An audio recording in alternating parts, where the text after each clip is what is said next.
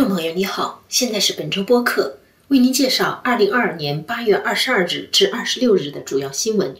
内容，包括北约秘书长首次访问加拿大北极地区，加拿大华裔学者赖小刚谈俄乌战争，民调显示超过半数的加拿大人设法缩减开支，加拿大六月份空缺职位达历史最高纪录。加拿大驻联合国大使呼吁联合国人权事务高级专员发表新疆报告。魁北克省现任政府接受新移民数量创纪录。加拿大银屏奖迈向性别中立，表演奖不再分男女。下面请听详细内容。北约秘书长斯托尔滕伯格星期四八月二十五日在加拿大总理特鲁多的陪同下走访加拿大北极地区，访问日程包括参观一个雷达站。和观摩一年一度的加拿大北方军事演习“纳努克行动”，这是北约秘书长首次访问加拿大北极地区。气候变暖导致的冰层融化和俄罗斯侵乌战争等因素，使北极地区的地缘政治竞争受到北约前所未有的重视。斯托尔滕伯格最近专门在《环球邮报》上发表文章，谈在俄罗斯与西方国家因侵乌战争关系恶化的大背景下。加拿大远北地区的重要性。他在文章中说，俄罗斯导弹或轰炸机到达北美大陆的最短路径是飞越北极地区，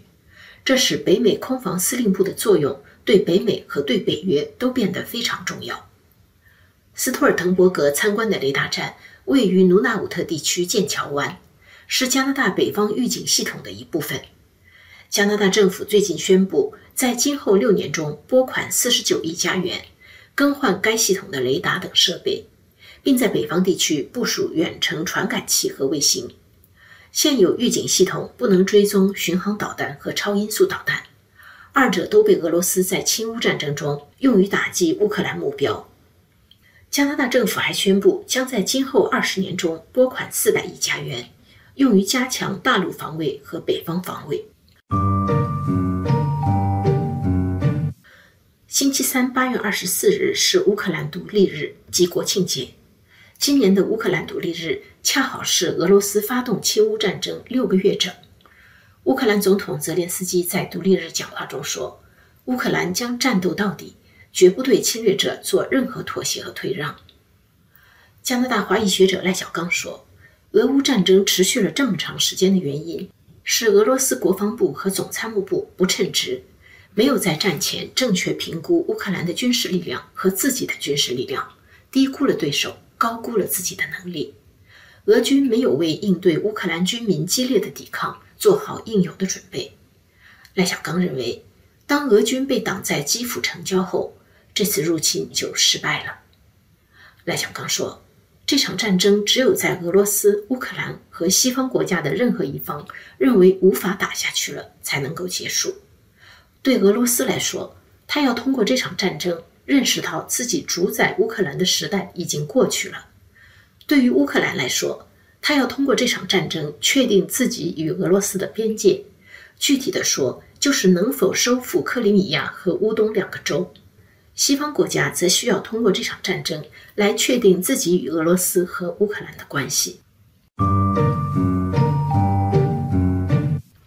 根据安格斯雷德研究所星期一八月二十二日公布的民调结果，高通胀使超过一半加拿大人不得不通过各种办法缩减开支，例如取消旅行、推迟购买昂贵物品、减少慈善捐款、减少开车出行等等。五个受访者中有四个表示，他们在过去几个月里减掉了某项支出。四分之三的受访者表示，他们感到经济上的压力。超过一半的受访者说，他们削减了非必要支出。值得注意的是，百分之七十八的受访者认为，他们不仅是通货膨胀的受害者，也是贪心膨胀的受害者。他们相信连锁食品店利用通货膨胀抬高物价以获取更高利润。此外，百分之五十二的受访人表示，他们无法承受超过一千加元的意外开支。百分之三十八的人说，如果突然得到五千加元，他们会用这笔钱去还债。这个比例在萨斯卡彻温省和加东更高，分别为百分之五十八和百分之五十。加拿大统计局的数据显示，加拿大全国六月份有超过一百零三万个空缺职位，比前一个月多了三万两千个，比前一年同期增加一个百分点，达到百分之五点九。这个比例与二零二一年九月的创纪录水平相当。医疗与社会救助类别的空缺职位有十四万九千七百个，比前一个月增加百分之四点三，比前一年同期增加百分之四十点八。住宿与餐饮服务业的空缺职位达到十七万一千七百个，比五月份增加百分之六点六，比二零二一年六月份增加百分之三十点八。零售业的空缺职位为十一万四千四百个，比五月份增加百分之十五点三，比二零二一年同期增加了百分之二十二点五。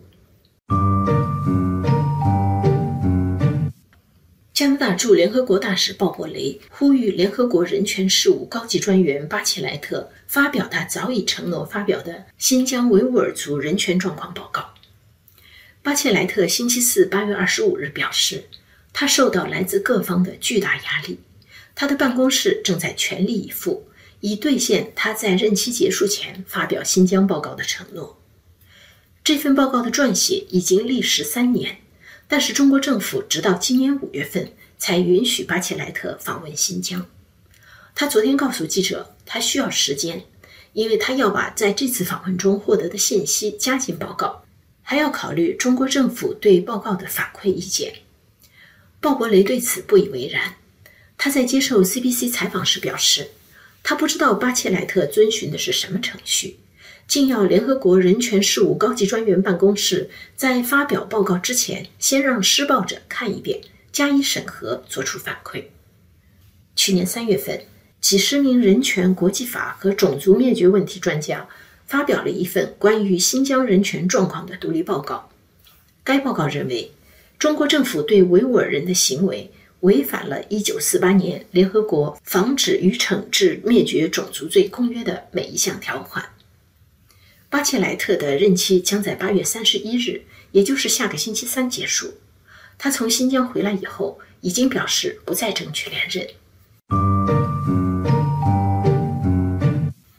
勒格领导的魁北克未来联盟在2018年竞选时。其主要承诺之一就是减少该省每年接收的移民数量。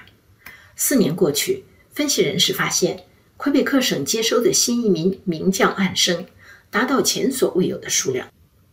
勒格在2018年10月上台后，确实在第一年里遵守了他的竞选承诺，即把魁北克省每年接收的新移民减少五分之一。2019年，在该省落地的新移民从五万减到四万。但是另一方面，那一年该省的外国临时工项目接受的人数却急剧增加，直到2020年3月疫情爆发，导致限制入境。2021这一年，尽管旅行限制没有完全取消，仍然有3万六千多名外劳来到魁北克省，为各省之冠。今年自年中起，加拿大取消国际旅行限制，预计魁省外劳还会进一步增加。实际上，今年第一季度获批的外劳人数已经达到一万四千人，增加外劳人数的举措达到了来自外劳和雇主两方面的肯定。从明年开始，加拿大银屏奖的最佳表演奖将不再分别评选男女演员，而是把他们合并到同一个类别。银屏奖是加拿大影视学院颁发的加拿大影视与数字媒体大奖。电影奖项将设立最佳主角奖和最佳配角奖，电视奖项将分为剧情类、喜剧类和电视电影。剧情类和喜剧类分别设最佳主角奖和最佳配角奖，电视电影设最佳表演奖。这个改变意味着获奖者几乎减少一半，但是每个奖项的提名人数将从五人增加到八人。加拿大影视学院表示。做出这个改变的目的是让每一位演员都有投身影视行业和争取获奖的平等机会。加拿大银屏奖的数字媒体表演奖自2019年以来已经不再分男女。美国电影独立精神奖和英国独立电影奖也在转向性别中立奖项。以上是本周主要新闻，谢谢您的收听。